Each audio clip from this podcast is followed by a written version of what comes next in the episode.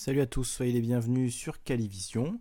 Ce soir, euh, petite revue de presse, on va parler des suites de l'affaire Khashoggi qui est loin d'être terminée et on parlera également un petit peu de la France insoumise qui a été euh, soumise justement à des perquisitions la semaine dernière.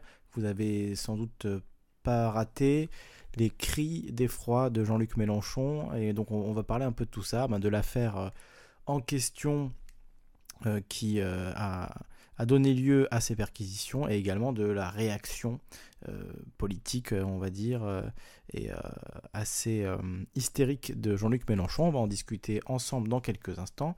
On va commencer par un peu de musique. on va écouter la musique de Calivision, justement, Sad Tapes numéro 1, qui était paru en 2014.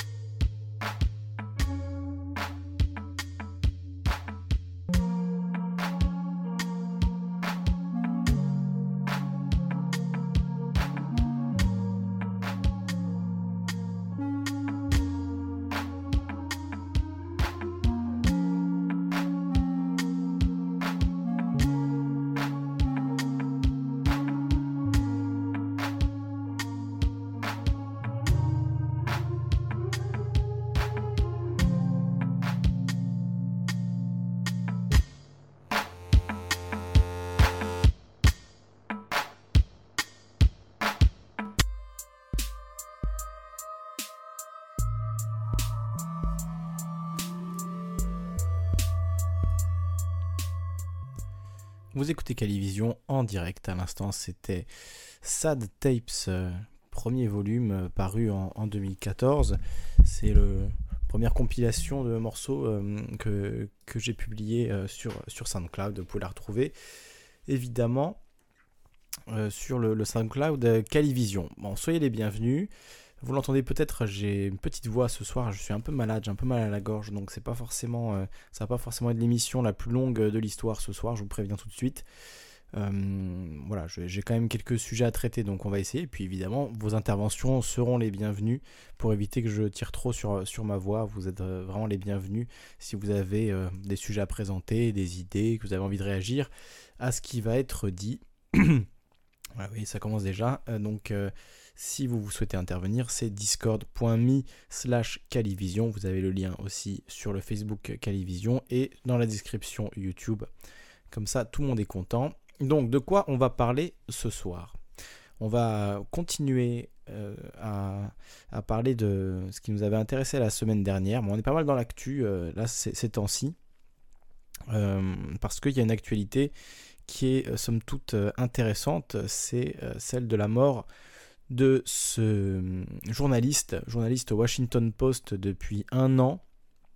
Il est saoudien, il s'appelait Jamal Khashoggi et il a été tué euh, au consulat d'Arabie Saoudite en Turquie alors qu'il avait fui le pays il y a maintenant un an. Hein, L'Arabie Saoudite, hein, c'est un Saoudien à la base. Donc il avait fui l'Arabie Saoudite suite euh, aux purges du nouveau prince héritier Mohamed Ben Salman qui est aussi surnommé MBS.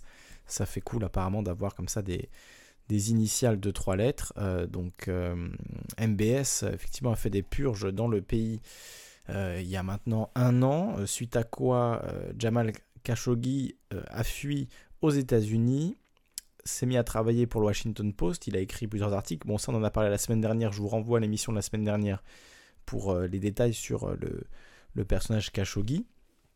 Euh, ce qui euh, évidemment a créé une énorme polémique et même une crise géopolitique, on peut le dire, c'est la mort de ce journaliste Khashoggi dans le consulat d'Arabie Saoudite. C'était le 2 octobre. Il est rentré dans ce consulat pour récupérer des papiers euh, pour son mariage avec sa femme, qui elle est turque. Donc le, le consulat d'Arabie Saoudite à Istanbul lui a ouvert ses portes et il n'en est jamais ressorti. Il y a quelques images de, caméras de surveillance bon, qui sont euh, pas très intéressantes. On le voit marcher. Voilà, ce sont ces, derniers moments. Il ne, sait pas encore, mais on voit euh, plusieurs, images donc, de caméras de surveillance autour de, ce consulat ou à son hôtel. Euh, et, là, cette semaine, il y a eu pas mal, depuis lundi dernier, il y a eu pas mal quand même de révélations qui ont été faites, notamment cette vidéo. Je vous la montre si vous nous suivez sur YouTube, vous pouvez la, la regarder, où l'on voit donc quelqu'un sortir avec les vêtements de, de Khashoggi. Mais donc ce n'est pas lui, hein. ce sont simplement ses vêtements. Puisque hum, donc euh, euh, suite à sa disparition du consulat, évidemment, il y a eu une enquête de la Turquie et on a appris euh, que Jamal Khashoggi aurait été tué. On peut même dire maintenant, je pense que l'usage du conditionnel, c'est une déformation professionnelle. Je préfère toujours rester prudent, mais je pense qu'on peut quasiment s'en passer, hein, puisque la police turque a révélé euh, avoir des enregistrements audio euh, en sa possession et demain Demain soir, Erdogan va s'adresser euh, au Parlement et a dit qu'il allait montrer toute la vérité, la vérité nue au sujet de cette affaire. Donc demain, on va avoir apparemment le fin mot d'histoire, enfin ou en tout cas l'épisode suivant euh, qui euh, va peut-être euh, déclencher une crise encore plus grave, bien qu'elle soit déjà assez, grave cette crise, puisque ce journaliste donc contestataire qui avait fui aux États-Unis, il aurait été décapité dans l'enceinte du consulat d'Arabie Saoudite. Et c'est un détail macabre, mais qui a son importance tout de même, parce qu'il il y aurait une possibilité de voir cela comme un message de l'Arabie saoudite euh, adressé à ses euh, citoyens qui ne sont, qui ne sont plus euh, dans, le pays. C'est-à-dire tout simplement d'expliquer euh, à ceux qui ont fui l'Arabie Saoudite et qui critiquent l'Arabie Saoudite depuis l'étranger euh, que maintenant euh, il ne faut plus compter sur des papiers de l'Arabie Saoudite, qu'il ne faut plus compter sur des visites aux ambassades ou au consulat, qu'il ne faut plus compter sur leur pays d'origine. Si vous êtes saoudien et que vous avez fui l'Arabie Saoudite et que vous êtes contestataire envers euh, le prince héritier euh, Mohamed Ben, ben Salman, ne comptez plus sur les consulats et sur les ambassades. Hein. sinon, ça pourrait, euh, il pourrait vous arriver la même chose qu'à Jamal Khashoggi, c'est-à-dire vous pourriez vous faire exécuter tout simplement, hein, puisque on le rappelle. Alors, j'avais sorti le chiffre tout à l'heure, il faut que je le retrouve.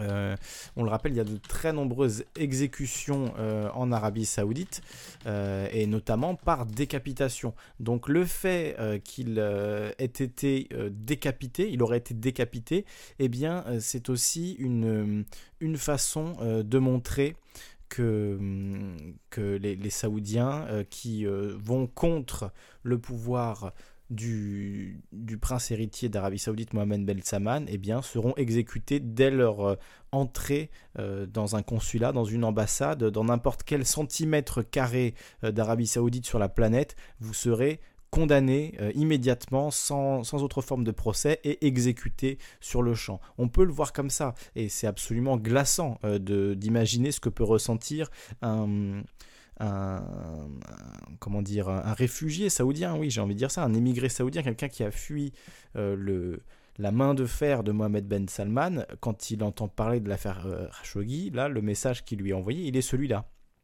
Hein, euh, n'essayez même plus, n'espérez même plus qu'on vous donne le moindre papier, qu'on vous signe la moindre décharge pour votre mariage ou je ne sais quoi, ou qu'on vous donne les papiers officiels pour euh, n'importe quelle, euh, voilà, étape administrative. Vous n'aurez rien, vous aurez la condamnation qui vous est due, c'est-à-dire la décapitation, hein, en l'occurrence, puisque son, corps aurait été découpé après qu'il ait été décapité. Alors tout ce que je vous dis, évidemment, l'Arabie Saoudite le nie farouchement, euh, mais on va, voir. Euh, alors juste, je voulais juste parler des, exécutions en Arabie Saoudite.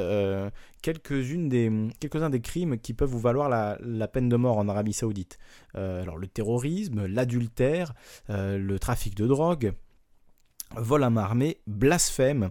l'espionnage, l'homosexualité, la sorcellerie, déclarer la guerre contre Dieu. Hein, ça, ça peut valoir la peine de mort. Le meurtre, le viol, bon, euh, mais aussi l'athéisme. Hein. Si vous êtes euh, athée, eh bien, vous pouvez euh, voilà, vous retrouver vous retrouvez donc sur le, Chop Chop Square, hein, donc à, Riyad, le, Deras, le, le carré de Dera, le parc de Dera, je ne sais pas comment il faut, dire, la place de Dera, donc euh, où, euh, eh bien, il y a souvent des décapitations publiques, euh, environ une soixantaine par an, ça dépend des années. Euh, en 2016, il y avait eu notamment, et c'est vrai, 47 euh, prisonniers qui avaient été exécutés, notamment un, chef euh, religieux chiite dans des exécutions de masse. voilà, ça c'est pour les, exécutions officielles hein, et publiques, mais il y en a peut-être d'autres qui sont moins officielles puisque le pays est quand même mené d'une main de fer et c'est pas les c'est pas les droits de l'homme qui étouffent le, régime saoudien. Ça c'est le, moins qu'on puisse dire. Je pense que vous êtes au courant. Euh, et donc pour revenir sur la version de l'Arabie Saoudite, qui elle évidemment euh, ne, dit pas euh, que Khashoggi a été exécuté dans leur consulat, en tout cas elle ne l'a pas dit tout de suite. on a un article du Middle East Eye, middleeasteye.net, un article en anglais, je vais vous en traduire quelques éléments rapides. C'est un article très intéressant qui retrace les différentes versions de l'Arabie Saoudite. Et vous allez voir, ça a pas mal, ça a pas mal bougé au fil des jours. Euh, donc euh, le 2 octobre, le jour de la disparition et sans doute de la mort de, Khashoggi, euh, sa femme qui l'attendait à l'extérieur du consulat, eh bien on vient la voir et on lui dit non votre mari est parti, il est parti par la porte de derrière, voilà c'est on ne sait plus, pas où il est, il est parti. Bon, très bien. Le 4 octobre, donc, les Saoudiens disent que Khashoggi euh, est parti du consulat euh, avant sa disparition, euh, donc que c'est finalement aux Turcs de le retrouver, puisqu'il est en Turquie quelque part, il n'est plus dans le, consulat, tandis que les officiels turcs, eux, disent non, non, il est toujours dans le consulat. on est deux jours après sa disparition. Le 5 octobre, MBS, donc le, roi, le prince héritier, pardon. J'ai dit le roi la semaine dernière, mais c'est pas correct. Hein, c'est le, prince héritier, c'est ça la bonne formulation en bon français.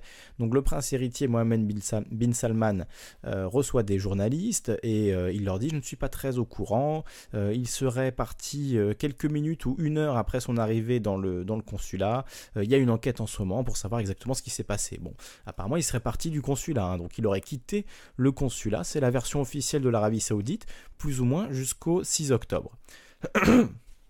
Donc euh, le 6 octobre, euh, c'est cette fois euh, le consul général d'Arabie Saoudite, Mohamed Al-Otabi, qui dit à des reporters J'aimerais pouvoir confirmer que Jamal n'est pas dans le consulat d'Arabie Saoudite et que le consulat et l'ambassade sont en train de le rechercher et que nous sommes inquiets au sujet de cette affaire. Donc toujours plus ou moins la même, la même version.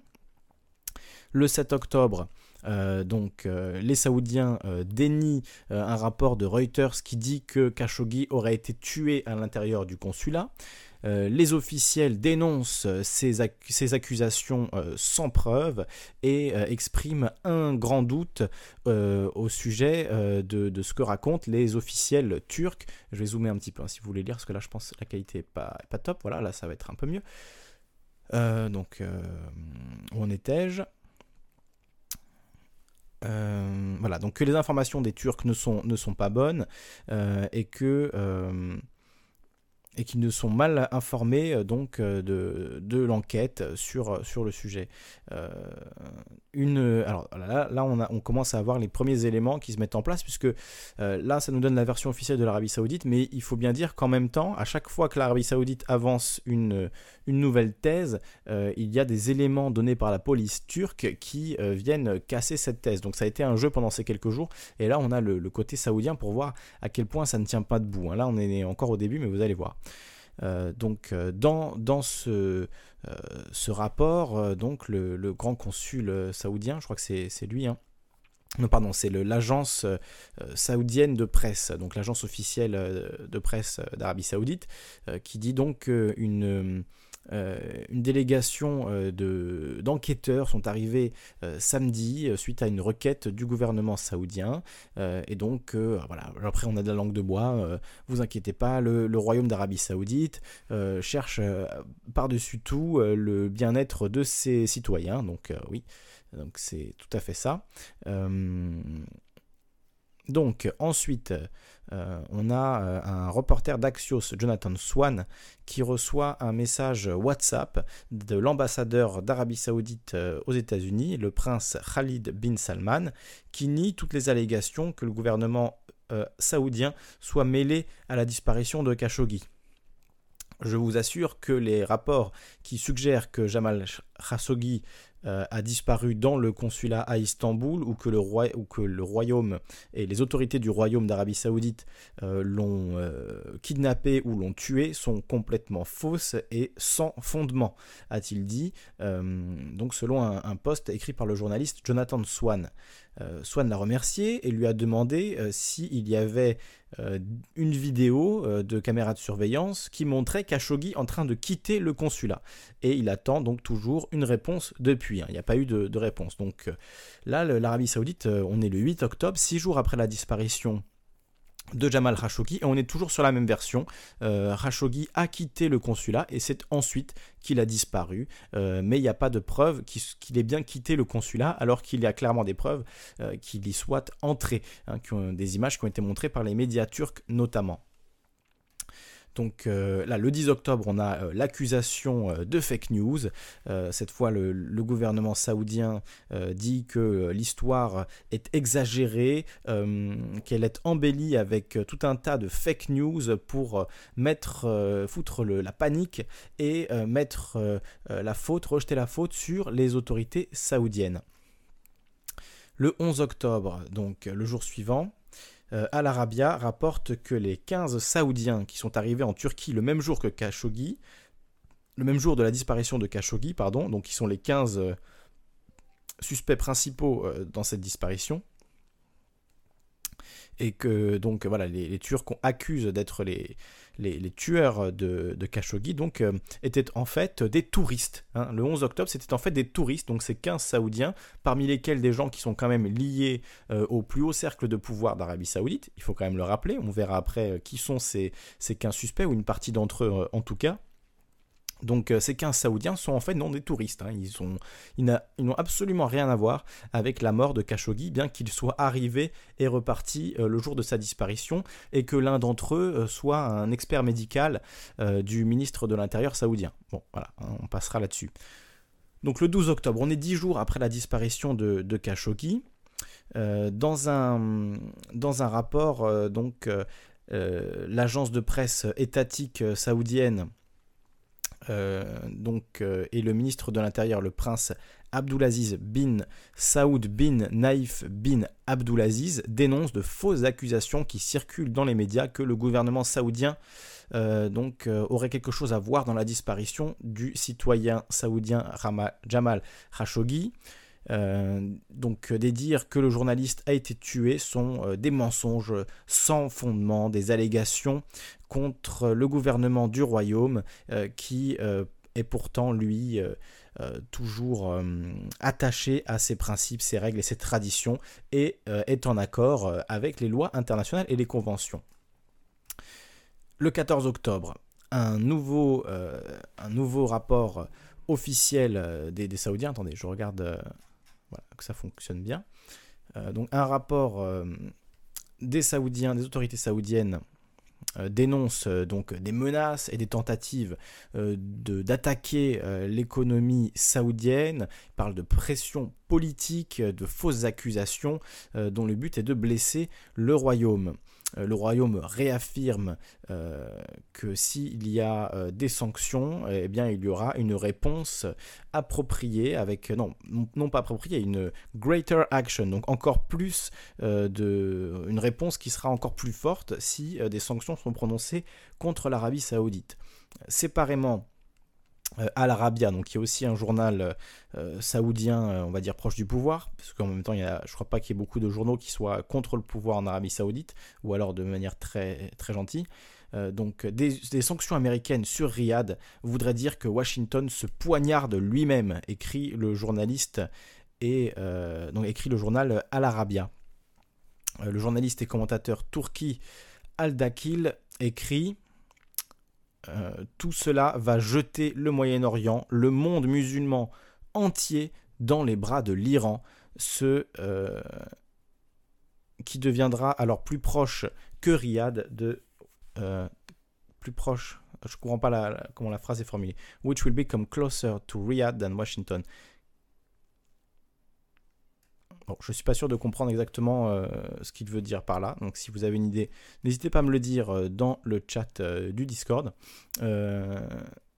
donc on arrive au 15 octobre. Alors oui, juste un élément avant du 14 octobre. Donc il y a un, analyste Ben Nimo qui explique que des robots euh, saoudiens ont été repérés sur les réseaux sociaux en, essayant de euh, faire buzzer un hashtag euh, donc en arabe. Alors je pourrais évidemment pas vous le lire en arabe, je ne parle pas l'arabe, désolé, mais en tout cas qui est traduit par Nous avons tous confiance en Mohamed Ben Salman et qu'effectivement ce hashtag a été retweeté 250 000 fois et apparemment ce serait donc un robot, hein, puisque le 18 octobre Twitter aurait retiré un robot euh, donc, euh, qui était sur le réseau et qui euh, faisait la promotion de, ces, de ces éléments de langage saoudien. Donc le 15 octobre, c'est là que la, version commence à vraiment changer. Jusqu'à maintenant, ils étaient plus ou moins dans l'accusation de fake news, c'est pour faire du mal au royaume d'Arabie saoudite, c'est pour aller contre nous, c'est pour nous humilier, c'est pour agiter des sanctions, c'est l'Iran en fait, bon on en était là. le 15 octobre, CNN rapporte que les Saoudiens sont en train de se préparer à admettre que Khashoggi est peut-être mort pendant un interrogatoire qui s'est mal passé. Donc là, on est dans le, la préparation de l'excuse. Hein. On va tester l'excuse, voir si elle fonctionne bien, voir si les gens euh, euh, voilà, plongent. Donc le 17 octobre, deux jours plus tard, le gouvernement saoudien euh, lâche un nouveau, comment dire, nouvelle, un nouveau statement, traduction nouveau rapport, on va dire. donc, suite à un, discours du ministre saoudien de la Justice, Abdullah bin Mohammed bin Ibrahim al-Al-Sheikh, donc à Genève. Euh, ce que dit donc ce rapport, euh, c'est euh, que les campagnes malhonnêtes visant à, aller contre le royaume d'Arabie saoudite n'empêcheront pas le royaume de rester proche de ses valeurs, de ses principes et n'affectera pas la position donc dans la, péninsule arabe islamique et dans l'arène dans internationale. Il rapporte aussi euh, loaded de positive stances. Désolé, je traduis en direct, c'est pas forcément facile euh, tout le temps, surtout quand les phrases sont coupées comme ça. Donc voilà, il dénonce encore fake news euh, et que finalement c'est pas tout ça est faux et tout ça a pour but de attaquer l'image de l'Arabie Saoudite. Donc le New York Times rapporte que les dirigeants saoudiens sont en train de blâmer le général Ahmed al-Assiri, un, euh, membre des services secrets euh, proche du, prince héritier Mohamed bin Salman. Donc ils, essaient de l'accuser lui euh, d'avoir tué Khashoggi. Alors c'est un peu on sort d'un chapeau. Hein, voilà, c'est lui finalement qui l'aurait fait. Donc après voilà l'évolution quand même de, la version. Et puis il y a eu d'autres évolutions qui sont pas forcément montrées là. Attends, je vais finir l'article d'abord. Donc dans un dernier euh, rapport, donc la télévision d'État saoudienne euh, dit que Khashoggi aurait été tué dans le consulat euh, à cause d'une bagarre, dans une bagarre hein, qui aurait mal tourné à l'intérieur du consulat. un officiel saoudien a dit à Reuters que MBS, le prince héritier d'Arabie saoudite, n'avait aucune connaissance de cette opération qui a tué Khashoggi. Il n'y a eu aucun ordre de le tuer ou même de le kidnapper. Euh, plusieurs euh, figures de haut rang, euh, y compris Assiri, hein, le général dont on parlait tout à l'heure, général des services secrets saoudiens, ainsi que Saoud Al-Khatani, un, conseiller proche de MBS, sont renvoyés, limogés. Ça, c'était le 19 octobre, donc c'était il y a trois jours. Il y a encore eu des évolutions depuis, je vous en parlerai après. Mais juste là, avec ces éléments, j'ai pris un peu de temps à vous exposer, mais je pense que c'est important. On part le 2 octobre de euh, Seki Khashoggi, il est peut-être passé mais on ne l'a pas vu, on ne sait pas qui c'est. Euh, puis progressivement à oui, ok, il est peut-être venu mais il n'est pas resté, euh, il, est, parti très vite par la porte de, derrière ou par ailleurs, sans d'ailleurs apporter de preuves à ce sujet. Et puis ensuite ça devient, alors oui, il est peut-être mort dans le consulat euh, mais c'est une bagarre qui aurait mal tourné. Au début, on parlait de fist fight, donc de, bagarre à coups de poing, d'une rixe euh, qui aurait éclaté au sein du consulat. Puis finalement, euh, non, c'était pas vraiment une rixe, ou en tout cas, oui, c'était une rixe, mais il aurait été étranglé. Hein. c'est quelque chose qui a été dit aussi par un, membre de, la diplomatie saoudienne. Il aurait été étranglé, et c'est de ça qu'il serait mort. Puis ensuite, ils sont revenus en arrière. Non, en fait, il n'aurait pas été étranglé. Ce sont bien des coups de poing, c'est bien une, une bagarre. Et finalement Aujourd'hui, euh, alors je voudrais retrouver l'article pour pas vous dire euh, de, bêtises, mais aujourd'hui, euh, les, les accusations iraient, enfin les accusations, la défense, on va dire, de, de l'Arabie Saoudite, puisque tout ça c'est leur, leur ligne de défense, eh bien, ce serait de euh, ce serait de dire que finalement, oui, bon, il est peut-être mort effectivement euh, dans. Donc samedi 20 octobre, Riyad reconnaît la mort de Khashoggi. Euh, Jamal Khashoggi serait mort des suites d'une rixe. Les discussions qui ont eu lieu entre. Ça, c'est la citation du, donc, de la version des faits arrêtés par les dignitaires du royaume saoudien. Les discussions qui ont eu lieu entre lui et les personnes qui l'ont reçu au consulat saoudien à Istanbul ont débouché sur une bagarre et sur une rixe à coup de poing avec le citoyen Jamal Khashoggi, ce qui a conduit à sa mort, que son âme repose en paix. Nous avons découvert qu'il avait été tué au consulat. Nous ne savons pas comment, dans le détail, nous ne savons pas où se trouve le corps, a déclaré le ministre des Affaires étrangères du Royaume. Les individus qui ont fait cela l'ont fait en dehors du champ de la responsabilité. Une erreur monumentale a été commise, qui a été aggravée par la tentative de le cacher. Euh, en assurant évidemment que Mohamed Ben Salman n'était pas informé de l'opération non autorisée par le pouvoir. Donc voilà, euh, comment on, passe de euh, on ne connaissait pas ce Khashoggi, on ne sait pas où il est passé, à en fait il est sorti par la porte de derrière, à oui alors il est peut-être mort, mais en tout cas c'est pas nous, à oui ok il est peut-être mort chez nous, mais en fait c'était des gens qui n'étaient pas au courant, enfin en tout cas ils n'avaient pas mis au courant le roi, alors que par ailleurs, hein, les 15 suspects sont quasiment tous des proches du, du, roi. C'est quand même ça qui est aussi, aussi ben, très suspect pour le coup, euh, et c'est ça qui est, euh, qui est assez grave. Attendez, je vous mets les articles euh, dans la timeline du Discord pour que vous puissiez voir en direct. Voilà. Donc voilà, bon, j'ai passé pas mal de temps à exposer les différentes versions de l'Arabie Saoudite, mais je pense que ça, valait le coup parce que ça n'a pas été trop fait par, par les médias français, qui se contentent finalement de, de, parler voilà, des réactions de Donald Trump, qui sont voilà, euh, si c'était pas si grave comme sujet, ce serait hilarant parce qu'il est, il est vraiment ridicule. Euh, au début, à tendre la perche aux Saoudiens euh, pour qu'ils disent que c'était une opération menée par des agents non liés au, roi, et puis finalement, eux étaient en train de, enfin, l'Arabie Saoudite était en train de dire que non, non, eux, ils l'avaient pas vu. Enfin, c'était assez ridicule. On en a parlé la semaine dernière, donc je vais pas continuer là-dessus. Même si aujourd'hui, Donald Trump donne l'impression euh, euh, qu'il pourrait aller un peu plus loin et qu'il pourrait véritablement euh, infliger des sanctions à l'Arabie saoudite. Donc voilà, là où on en est aujourd'hui, c'est là. L'Arabie Saoudite a reconnu la mort de Khashoggi, a avoué qu'il était bien mort dans le consulat. évidemment, ils ne vont pas impliquer leur, prince bien-aimé d'eux-mêmes, hein. ils ne vont pas se, se, tirer une balle dans le pied, mais l'enquête de la police turque qui est en cours a révélé apparemment des choses, euh, des choses euh, très graves, euh, notamment les discussions qui ont eu lieu entre, entre Jamal Khashoggi et ses assassins quelques minutes avant sa mort. et bon, même si le contenu n'est pas encore révélé, apparemment, il y aurait des éléments là qui permettraient d'inculper euh, différents, différents suspects. Et euh, tout cela, on le saura demain en réalité. Donc euh, on essaiera, si j'ai Internet dans mon nouvel appartement, je vais essayer de faire une émission euh, dans la semaine, euh, voilà, 2-3 jours, euh, peut-être jeudi ou vendredi, dans 2-3 jours, donc pour essayer de, continuer à démêler les, différents fils de cette affaire, mais qui est, très complexe et qui pourrait avoir des, rebondissements gravissimes pour, pour la région et pour le, notamment la géopolitique dans la région, avec ben, le la Turquie euh, qui euh, là clairement joue une carte dans, cette affaire. Donc c'est un jeu à multiples bandes avec les États-Unis, la Turquie, l'Arabie Saoudite, même l'Iran qui, s'invite de loin.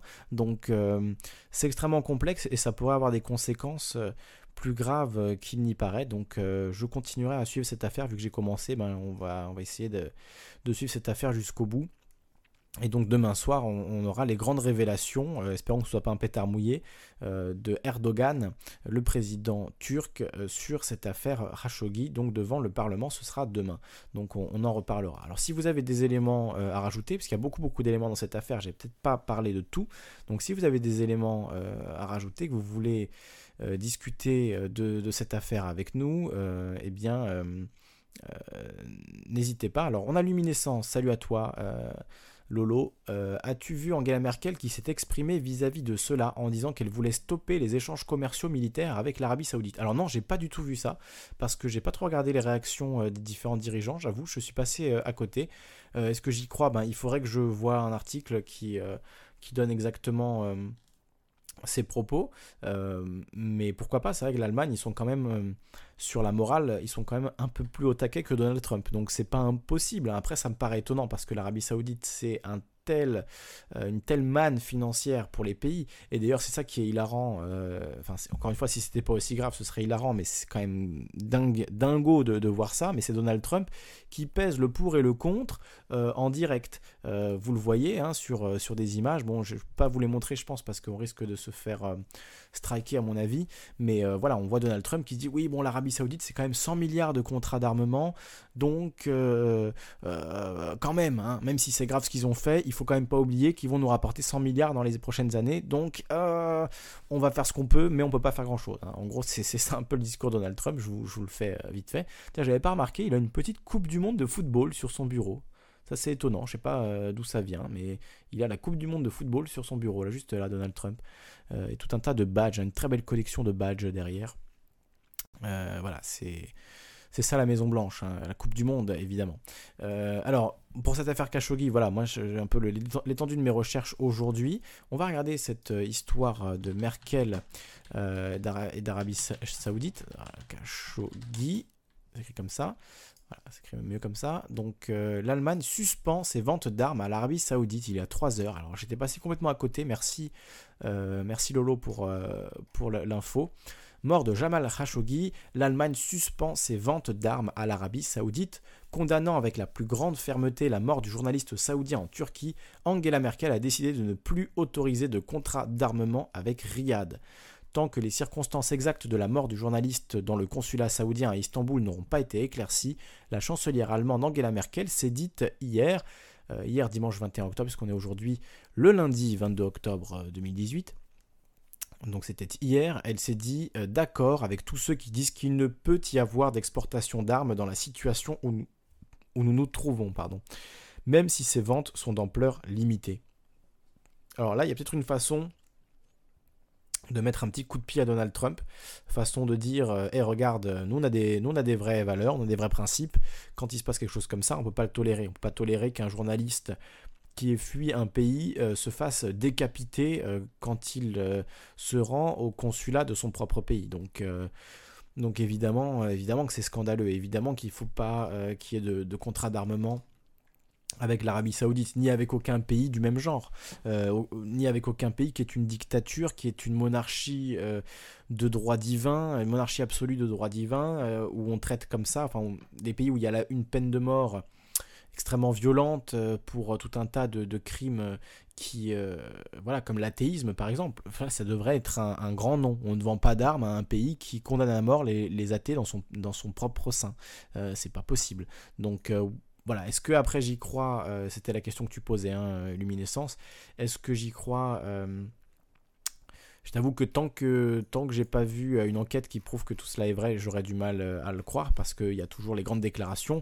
Mais après, qui va aller vérifier que l'Allemagne euh, arrête de vendre des, armes à l'Arabie Saoudite hein, Puisque on nous dit là dans l'article du Monde, Berlin a approuvé cette année l'exportation de plus de 400 millions d'euros d'armement en Arabie Saoudite, qui est le deuxième marché dans le monde pour l'Allemagne après l'Algérie.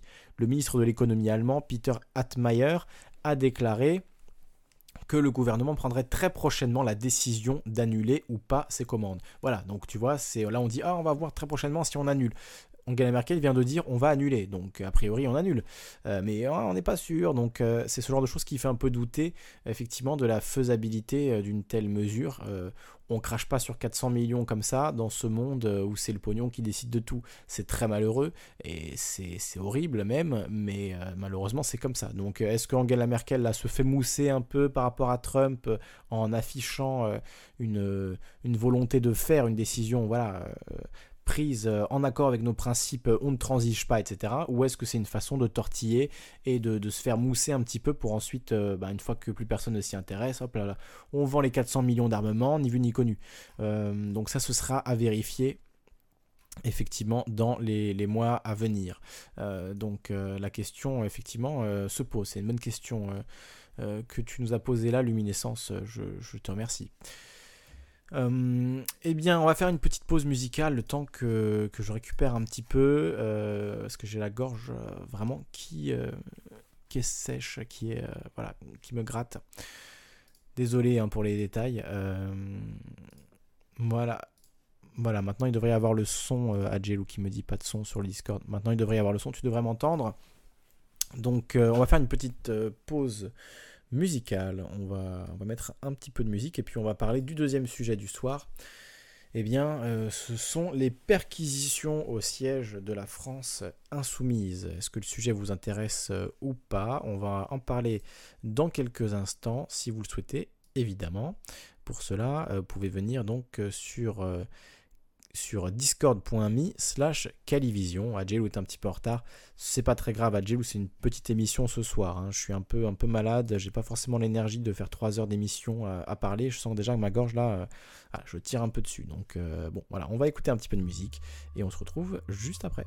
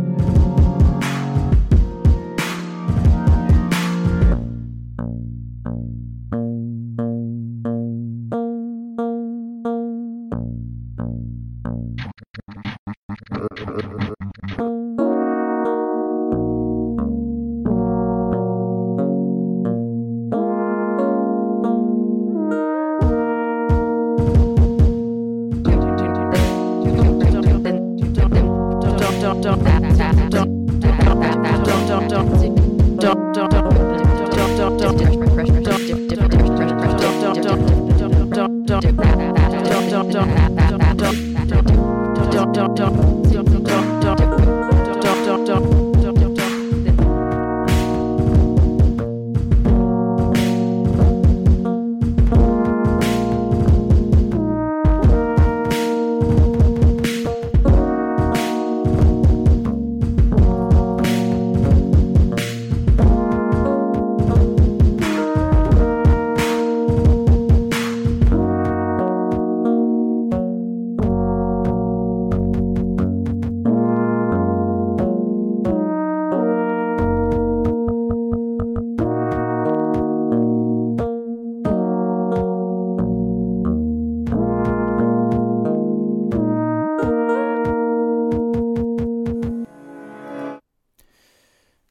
c'était Sedna euh, en direct euh, sur Calivision. Alors on va parler du, dernier sujet ce soir. Et je vais vous demander, euh, et je vais vous demander ben, ce que vous en pensez finalement de cette affaire Mélenchon, affaire France Insoumise, on pourrait dire, donc qui a vu, qui a vu donc perquisitionner, je vais arriver, perquisitionner les les différents euh, logements de plusieurs membres de la France Insoumise, de plusieurs députés de la France Insoumise, pour euh, une affaire, enfin les, affaires des comptes de campagne. Alors c'est vrai que la méthode euh, grave, quoi. Envoyer comme ça des dizaines de policiers dans la France entière pour aller fouiller, perquisitionner, récupérer des disques durs, etc. Ben c'est clairement pas classe, quoi. Enfin c'est pas non c'est pas bien dans le sens où c'est une utilisation politique de la police, donc c'est grave. Ça je, je, le reconnais tout à fait. Enfin c'est pour ça que je suis partagé vis-à-vis de, cette affaire, parce que d'un côté, je comprends la, gravité des faits qui sont reprochés là au gouvernement, qui en plus nie toute implication, évidemment. Hein. La justice est indépendante, mais un jour de remaniement, euh, une telle opération de police avec euh, plusieurs dizaines de policiers, si c'est pas une centaine de policiers euh, dispatchés dans toute la France pour aller fouiller les locaux de différents partis politiques et de différents politiciens, avouez que c'est pas terrible, quoi. Ça, ça la fout très mal. mais là où je suis partagé, c'est que j'ai vraiment du mal à défendre la France insoumise dans cette affaire parce que la réaction de Jean-Luc Mélenchon a été tellement excessive, même si c'est très grave hein, ce qui s'est passé, la réaction est tellement excessive et tellement ridicule que finalement on n'arrive même plus à être outré de ce qu'a fait Macron, on est simplement outré de, la manière dont se comporte euh, euh, Monsieur Mélenchon qui d'ailleurs n'est pas le dernier à rappeler euh, qu'il faut parler de manière mesurée, qu'il faut apprendre à, euh, euh, à, parler calmement, à se maîtriser, à se contrôler pour faire avancer nos idées, blablabla. Tu parles, quand ça le touche lui personnellement, quand ça touche son parti, là il devient comme fou de rage. Et il a des phrases, mais qui sont hallucinantes, quoi. Ma personne est sacrée, par exemple, hein, il, a, pu dire ça.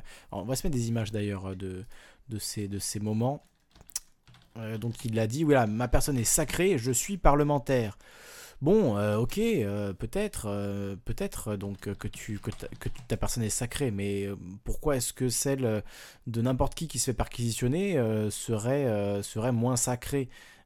C'est quand même c'est quand même euh, étrange euh, cette, cette, notion. Euh, parce qu'on est député, du coup, on serait sacré. Et si on n'est pas député, qu'on est un citoyen normal, là non, on est, on, la, notre, notre personne n'est pas sacrée. Je trouve ça très bizarre comme, comme façon de, de, présenter les choses et comme façon de se défendre finalement. on cherche une vidéo qui serait sur, sur YouTube, hein, mais difficile à trouver. On va mettre perquisition France Insoumise. Euh, donc euh, c'est quand même assez étonnant cette, euh, cette réaction. donc réaction extrêmement violente de la part de Mélenchon, parce que même si évidemment c'est grave, si c'est le gouvernement qui est à la manœuvre, c'est encore plus grave, mais oui c'est grave de, se faire perquisitionner quand on est un parti politique, mais après tout, si on a des choses à se reprocher, eh bien on doit laisser la justice faire son travail, et si on n'a rien à se reprocher, on le doit avec encore plus de raison, puisque finalement on sera blanchi à la fin. Donc euh, euh, j'avoue que hum, cet emportement excessif de la part de Jean-Luc Mélenchon à titre personnel, moi j'ai trouvé ça ridicule, j'ai trouvé ça même un peu, un peu grave. alors il y a Eltib qui nous dit Mélenchon a un melon énorme et surtout des réactions extrêmes. Vous imaginez ce gars président avec le bouton nucléaire à sa disposition, troisième guerre mondiale assurée. bon, il y a Trump dans le côté de l'Atlantique qui a le, plus gros bouton nucléaire du monde entre ses petites mains et pour l'instant ça, la, Terre n'a pas encore explosé, donc on peut on peut peut-être garder espoir à, ce niveau-là. Mais c'est vrai que, euh, d'une manière générale, pour l'image d'un président, ce genre de comportement, ben, pour quelqu'un, l'image de quelqu'un qui veut devenir président, c'est euh, c'est assez euh, assez difficile de, euh, de l'imaginer président euh, quand on voit ce type de réaction. Alors euh, Adjel nous dit, bon globalement quand on traîne sur les médias, TV, Internet, etc., on est plus souvent sur la forme que le fond. Alors justement, c'est pour ça que je voulais parler du fond et du fond de l'affaire. l'affaire... en l'occurrence, ça reposerait sur quelques dizaines de milliers d'euros ou quelques milliers d'euros de surfacturation euh, donc c'est pas grand chose, ça mérite pas forcément 100 policiers euh, dépêchés dans un, dans un parti politique. Euh, si l'affaire avait été plus grave, pourquoi pas? Là en l'occurrence l'affaire n'est pas très grave. Donc je comprends la, la, colère de Mélenchon jusqu'à un certain point. Là où je ne le comprends pas, c'est quand sa colère est tellement excessive, tellement extrême euh, qu'elle vient euh, nuire finalement à, la compréhension de l'affaire comme justement de quelque chose de qui n'est pas si grave. C'est-à-dire, enfin, je veux dire, l'affaire qui concerne la France insoumise, c'est pas si grave. S'il y a quelques milliers d'euros euh, de décalage dans les comptes ou de surfacturation ou je ne sais quoi, ben voilà, ils paieront l'amende et, c'est pas pas un drame. Mais là, avec cette réaction, alors je suis d'accord que c'est de la forme, hein, Jelou, mais c'est aussi quelque part le, fond, parce qu'avec cette réaction, quand on se dit républicain euh, voilà, c'est évidemment de l'ego, hein, tu, l'as dit, euh, c'est le type qui le disait. Euh, c'est Mélenchon, il a un melon énorme. Hein, c'est pas, on le découvre pas aujourd'hui. Je fais pas mine de découvrir que Mélenchon a un énorme melon aujourd'hui. Mais je pensais que son melon n'irait pas forcément entraver comme ça sa stratégie politique, parce que là, ben malgré tout, celui qui porte un coup terrible à la France insoumise, c'est pas Macron avec ses perquisitions, c'est pas la police, c'est pas euh, le ministre, euh, la ministre de la Justice, c'est Mélenchon tout seul qui se tire une balle dans le pied. C'est ça qui est, qui est terrible. C'est qu'au niveau stratégique, c'est complètement euh, idiot de faire ça. Alors ok, les fans de la première heure, les, les, ultra fans de Mélenchon, eux, ça leur pose pas de problème. ils sont là, soutien, soutien, soutien. Bon, super. Mais en tout cas, ceux qui sont un peu comme nous, un peu ben, sur la brèche, quoi, qui sont pas forcément à fond derrière la France insoumise, mais euh, à qui le programme de la France insoumise peut parler, ben voilà, je pense que vous avez la même réaction, euh, vous êtes euh, ben complètement pas déçu, parce que déçu ça sous-entendrait qu'on attend quelque chose avant, et, je pense qu'on est dans la même situation, on, connaît la personnalité de Mélenchon, donc c'est pas de la déception, c'est plus qu'on est un peu hébété, quoi, un peu médusé par un tel comportement et par euh, cette façon de, régler ce problème euh, de, ces perquisitions. Il y avait beaucoup plus intelligent comme coup à jouer. Et là, celui qui ressort vainqueur, ben, malheureusement, c'est Macron. et Mélenchon passe pour un, abruti fini qui se prend pour le centre du monde, ou qui se prend pour pas la moitié d'une merde, quoi. voilà, hein, ma personne est sacrée, j'incarne la République, etc. Oui, bon, bah, ça va deux minutes. Il y a des gens qui, au moment où il y avait l'état d'urgence en France, d'ailleurs il y a toujours l'état d'urgence, je ne sais pas s'il a été suspendu l'état d'urgence, c'est une bonne question, tiens, si quelqu'un sait ça, on va à vérifier. En tout cas, quand on était encore sous Hollande après les attentats, il y a pas mal de gens ah, merci pour la vidéo YouTube, euh, parce que là je reste, euh, depuis tout à l'heure je reste d'origine maghrébine ou avec des noms à consonance euh, musulmane ou voilà, ou en tout cas de d'origine, des prénoms à, consonance arabe on va dire, qui se sont fait littéralement détruire leur, leur maison, casser leurs portes, piller leurs affaires, etc. Et à ce moment-là, Mélenchon, je le voyais pas dans toute cette colère, aller dire, regardez, nos concitoyens sont, sont humiliés euh, suite à l'état d'urgence, ça sert à, ça sert à, les, euh, à rentrer chez eux, à leur faire des perquisitions euh, non autorisées, c'est gravissime, etc. Non, non. Là, ils sont, ils les couilles. Excusez-moi de vous, le dire. Hein. Peut-être qu'il a fait une petite réflexion comme ça dans un de ses blogs ou je ne sais quoi. En l'occurrence, euh, il n'est pas monté à la tribune pour euh, scander à quel point il était scandaleux euh, d'attaquer des gens innocents, de, faire des perquisitions chez eux, de casser leurs portes. et quand ils rentrent du travail, ils découvrent leur appartement saccagé. C'est des choses qui sont arrivées en France.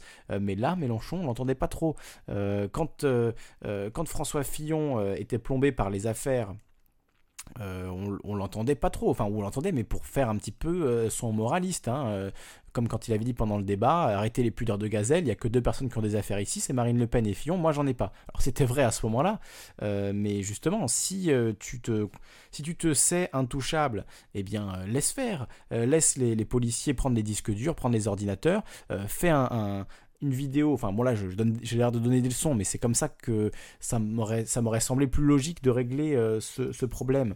Euh, donc euh, laisse faire les perquisitions, ne manque pas de respect aux policiers qui sont là, toi qui te dis républicain, hein. Mélenchon c'est pas un punk à chien qui va taguer à cab à tous les coins de rue, c'est quand même quelqu'un qui se dit républicain. Quand on se dit républicain, on respecte la police de la République, sinon on ne se dit pas républicain. Donc on peut pas avoir le beurre et l'argent du beurre, on peut pas se dire républicain et se comporter comme comme quelqu'un qui n'est pas républicain. Ça, c'est c'est pas possible, c'est pas cohérent et, euh, ça ridiculise euh, l'affaire plus qu'autre chose. Voilà, hein. ma personne est sacrée. Ce genre de phrase, quand même, c'est c'est plus que limite euh, quand on prétend lutter contre euh, euh, justement les passe-droits des politiques, etc.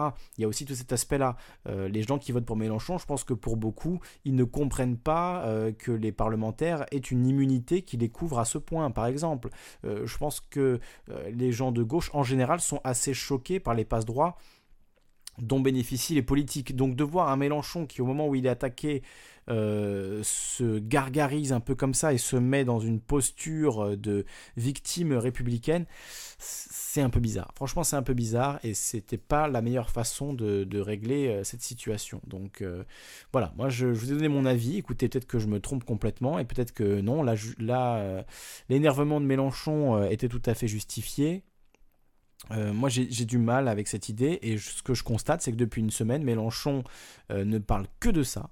Euh, depuis une semaine, produit, euh, de ces perquisitions. Mélenchon ne parle que de ça et euh, il n'est plus question euh, voilà, des chômeurs, il n'est plus question des gens qui, triment, qui galèrent, il n'est plus question de la précarité alimentaire, il n'est plus question de comment on va faire augmenter les salaires, etc., etc. Il est uniquement question de moi, mes perquisitions, Macron, on m'attaque, coup politique, blablabla. Donc c'est quand même un peu, un peu nul, quoi, voilà, tout simplement. et d'après moi, hein, c'est mon avis, encore une fois, je vous donne mon avis, là vous en pensez ce que vous voulez.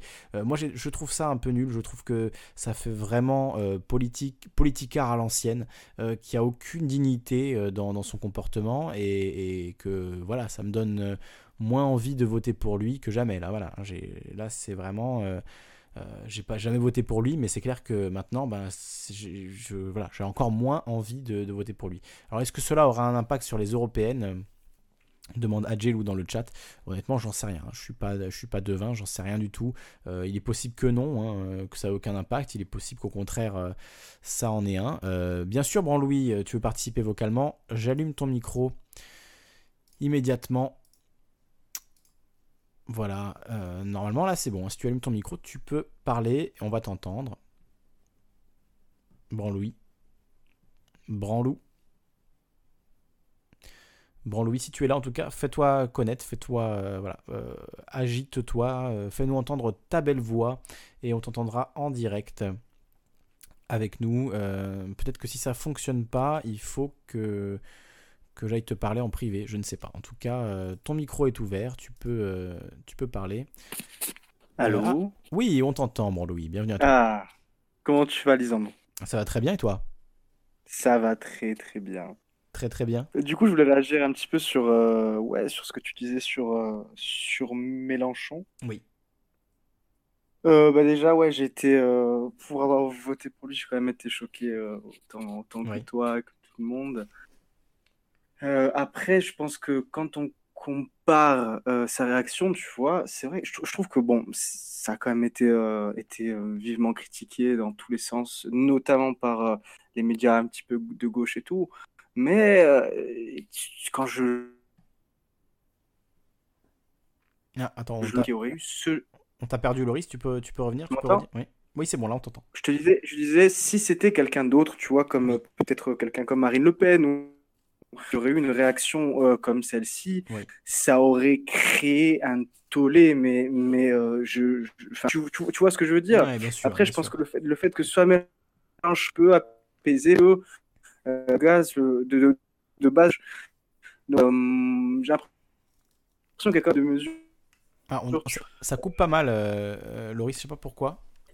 je ne sais, pas sûrement ma, ma Wi-Fi qui, qui déconne. Tu m'entends là Là, c'est là c'est mieux. Ça, ça va, ça vient. Euh, si, si, je comprends bien, ce que tu veux dire, c'est que venant d'un autre politique, ça aurait créé un tollé encore plus grand parce que Mélenchon, de lui, au moins, on s'attend un petit peu à ce genre de comportement. Ça, ça nous surprend pas tant que ça, ça Ouais. Oui, c'est pas Enfin, même si ça, ça, surprend, mais pour, pourquoi, tu vois, euh, euh, Mélenchon, il a le droit à un traitement de faveur entre gros guillemets, tu vois. Hmm. Euh, même après, quand il s'est moqué de l'accent de, la, de, la, journaliste du Sud, tu vois, j'ai trouvé ça, trouvé ça pitoyable. Ah ouais, clairement, oui. Ah et puis de dire après, bon, quelqu'un a une question en français, genre parler avec un accent du Sud, c'est pas parler français. Bon, c'est grave quand même. Non, c'est clair que, surtout pour quelqu'un qui est député de Marseille, il faut le rappeler, hein. Euh, il est député de Marseille, donc c'est vraiment. Euh, là, tu, tu, tu, chies sur la gueule de la moitié de tes électeurs à Marseille, quoi. C'est quand même dingue. C'est quand même mm, ouais, c'est vrai que c'est une grosse déception sur ça. Je sais pas si tu as une vidéo de Gréon qui en parle, euh, qui fait une vidéo un petit peu où il, en, où il parle juste de celle-là et une autre, mais il évoque l'idée que le problème dans les partis, comme notamment le Front National, mm. en fait de gondole. Tu vois, il dit le problème de Saint-Soumis, ce serait Mélenchon de long euh, qui serait le point noir, tu vois, du, on t'entend pas très bien. Lego. Euh, on t'entend pas très bien, là, Loris. Je vais, je vais essayer de t'appeler. Euh, on va essayer de se mettre juste tous les deux dans la même conversation. On va voir si ça marche mieux. Voilà. Est-ce que tu m'entends là? 1, 2, 1, 2. 1, 2, 1, 2. Alors, est-ce que c'est est -ce c'est mieux? Parce que c'est très bizarre, ça coupe et c'est comme si tu parlais à la fois dans le futur et dans le passé. Il y a des mots qui se coupent comme ça. C'est super bizarre. ah on a l'impression que ça va se remettre bien. Et puis en fait, non, ça, ça, c'est comme si euh, ta voix allait trop vite. C'est assez, assez chelou, honnêtement. D'accord. Euh, bah, du coup, ouais, je te. Ouais, bah écoute, euh, tu me dis hein, s'il y a un souci, sinon c'est pas grave. Hein. Non, c'est bon, c'est bon, c'est très bien. Là c'est très bien. Ok. Et du coup, ouais, ce, qui, ce, qui, ce, qui, ce que Greg, du coup, euh, de JSPC euh, notait, c'était que le problème des, têtes de gondole, c'est leur ego, tu vois, le fait que, mm. par exemple, Marine Le Pen soit, je sais pas, une très mauvaise oratrice et puis qu'elle n'ait pas forcément de, je sais pas, de bagage politique, tu vois, et il parlait de Mélenchon, et pour le coup, Mélenchon, ce serait vraiment son ego et sa, sa hargne qui, euh, qui ferait défaut au programme de la France Insoumise et euh, il émettait l'idée qu'un mec comme par exemple François Ruffin à la tête de la France Insoumise aurait beaucoup plus de, euh, de cohérence, tu vois, vis-à-vis du programme et tout. Et au final, euh, quand tu vois comment Mélenchon a réagi par rapport aux policiers, tu te dis putain mais c'est incroyable, c'est clair, il, il faut plus que ce mec soit à la tête d'un programme qui soit qui est aussi aussi altruiste, tu vois, quelque chose d'aussi aussi peu égoïste, tu vois, qu'un mec comme lui représente la France insoumise je crois que ça commence à, être incohérent de plus en plus. Enfin, je sais pas ce que tu en penses. Ben oui, c'est compliqué, surtout que, hum, encore une fois, Mélenchon, euh, c'est quelqu'un qui appelle très souvent à respecter la police républicaine, à respecter les institutions. Ah, euh, tu vois, c'est pas un punk à chien. Si c'était un zadiste euh, qui était là, oui, nique la police, ACAB, je sais pas quoi, bon, ben ok, d'accord, il respecte pas la police, on le sait. En l'occurrence, là, c'est respecter la police quand elle est quand elle est avec moi et je, et je l'insulte et je lui crie dessus quand euh, elle n'est pas avec moi. Avec en plus, mmh, on, en, on, en, parlait euh, sur le chat juste avant, mais en plus le côté euh, je me permets des choses avec les policiers parce que je suis député et que j'ai mmh. l'immunité parlementaire, alors que toi et moi, on fait la moitié de ce qu'a fait Mélenchon face aux policiers, on se prend une balayette, voilà, et on finit comme, ah comme Adama Traoré. Enfin voilà, hein, c'est euh, avec 16 mm. euh, flics sur le dos, quoi. Donc, euh, Et puis, il y, a quand même d'autres parties qui ont, déjà été visées par des perquisitions. Je crois que jamais j'en ai entendu parler, jamais on a vu, je sais pas, moi, quelqu'un de, je sais pas, moi, je dirais l'UPR, par exemple, tu vois, qui, aurait, qui aurait réagi comme ça. Je comprends pas pourquoi lui et la France Insoumise sont sacrés, en fait. Il n'y a pas que lui qui est sacré, c'est la France Insoumise. Tu vois, il y a vraiment une dimension qui, qui, me pose problème, en fait, dans, dans, dans le traitement de cette perquisition. Quand il y avait des perquisitions chez Fillon, euh, j'ai pas entendu Mélenchon dire que Fillon était sacré, qu'il fallait pas euh, le toucher, quoi. Tu vois Ça, c'est sûr. Ah Donc c'est pour ça que ça fait bizarre, c'est clair. Euh, clair Et encore une fois, si la France Insoumise n'a rien à se reprocher ou quelques milliers d'euros d'écart de facture, etc., bah, réglez la note et, voilà, passons à autre chose. D'ailleurs, ouais, c'est ce que je voulais te demander. Qu'est-ce qu'ils leur été, qu'est-ce qu'ils ont trouvé en fait? Qu'est-ce qui est ressorti de ces perquisitions? Alors c'est trop tôt pour le dire encore, même s'il y a un article de Mediapart qui en parle, c'est trop tôt pour dire exactement qu'est-ce qui en est ressorti, puisqu'ils ont pris tous les disques durs, etc. par contre, les, les raisons de ces perquisitions, c'est donc une question, apparemment, si j'ai bien compris, de compte de campagne et le fait qu'il euh, y aurait eu surfacturation de certains éléments de, de, cette campagne. Et là où c'est un peu mmh. bizarre, c'est qu'en fait, quand il y a surfacturation, du coup, bon, bah, c'est remboursé c'est remboursé par l'État, mais l'affaire Big Malion, par exemple, c'était une question de sous-facturation, parce que le but, c'était de cacher euh, des frais de campagne euh, pour euh, justement pouvoir avoir une campagne plus chère. Donc, tu vois, c'est voilà, il y a des histoires de sous-facturation, de surfacturation, donc ça dépend des, des, coûts. Là, apparemment, il y aurait eu des vidéos, notamment la mise en ligne de vidéos d'extraits de discours de Jean-Luc Mélenchon, qui aurait été facturé 250 euros pièce. et du coup, il y a toute une polémique sur combien de temps ça prend de découper un discours, de mettre des sous-titres, de choisir des, extraits, etc. Euh, il y a un journaliste, euh, Renaud Dely, qui dit ça prend deux clics et deux minutes. Euh, et la France Insoumise dit non, ça prend 2-3 heures de faire ce travail-là. Donc voilà, il y a un débat là-dessus. Je pense que c'est effectivement plus proche des 2-3 heures que des 2 minutes. Mais après, est-ce que ça coûte 250 euros, 2 heures de travail pour doubler une vidéo. Bon, c'est sûr. Euh, voilà. Après, ça c'est pas un problème non plus majeur. C'est euh, clair. Voilà, on est d'accord. Exactement. C'est pas c'est pas un problème gravissime. Euh, on est quand même sur des détails. Et puis si la France insoumise choisit de payer 200 euros pour faire monter des vidéos, bon bah c'est ses comptes de campagne. si, si voilà, si elle choisit de dépenser son argent là-dedans, bah, c'est son problème finalement. ils ont 15 millions ou 20 millions d'alloués, voilà, hein, qu'ils fassent avec. Et puis mm. Est-ce que c'est le rôle d'un juge d'aller dire euh, vous devez dépenser votre argent comme ci, comme ça? Non, un montage de vidéo ça ah coûte 70 euros, pas 200. On s'en fout un peu au fond. Hein. Je veux dire, c'est pas un problème mm. gravissime. Et justement, euh, de ce fait, euh, ça multiplie, je trouve, la gravité et de, de, la perquisition par la police en armes, etc., et de la réaction de Mélenchon qui est vraiment excessive. Enfin, moi, c'est mon avis. D'accord. Du coup, pour revenir encore sur ça, tu penses vraiment que la perquisition euh, serait donc une stratégie d'intimidation politique euh, menée, enfin, euh, que Macron aurait ordonné. Tu, penses ça? J'ai lu des, un, un, avocat notamment, alors je pourrais vous retrouver l'article, peut-être qu'après c'est pas c'est pas juste ce qu'il écrit, hein, mais euh, il dit, il disait donc une opération avec autant de policiers, ça s'improvise pas du jour au lendemain.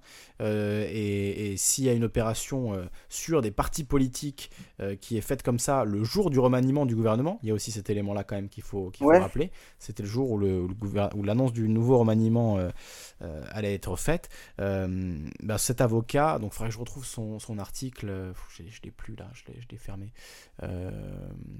Je vais le retrouver. D'accord, mais quel lien entre, entre le, le, remaniement et en fait la, perquisition? Qu'est-ce que c'est quoi le lien entre les deux, tu vois, le fait bah, que ça, ça, ait lieu le même jour? En fait, euh, c'est un remaniement qui est très attendu parce qu'il y a Gérard Collomb qui a démissionné il n'y a pas longtemps.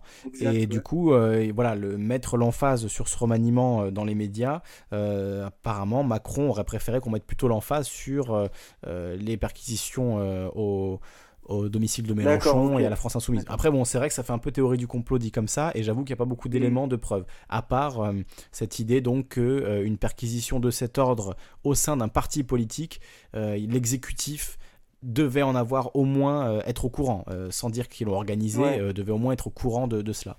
voilà, c'est ce que dit un des eh avocats. ça, le truc, c'est que, en effet, ça s'improvise pas une perquisition avec autant d'hommes, mais est-ce que le fait que ce soit pas improvisé veut dire qu'il y a vraiment une stratégie politique, tu vois, derrière, je, je sais pas, tu vois. Je... Pas forcément, pas forcément. Mais après, c'est vrai que d'un point de vue euh, de la justice, quel est l'intérêt de, de, faire un, un, déploiement de moyens aussi important pour euh, une question de 12 000 euros ou de 10 000 euros de, surfacturation?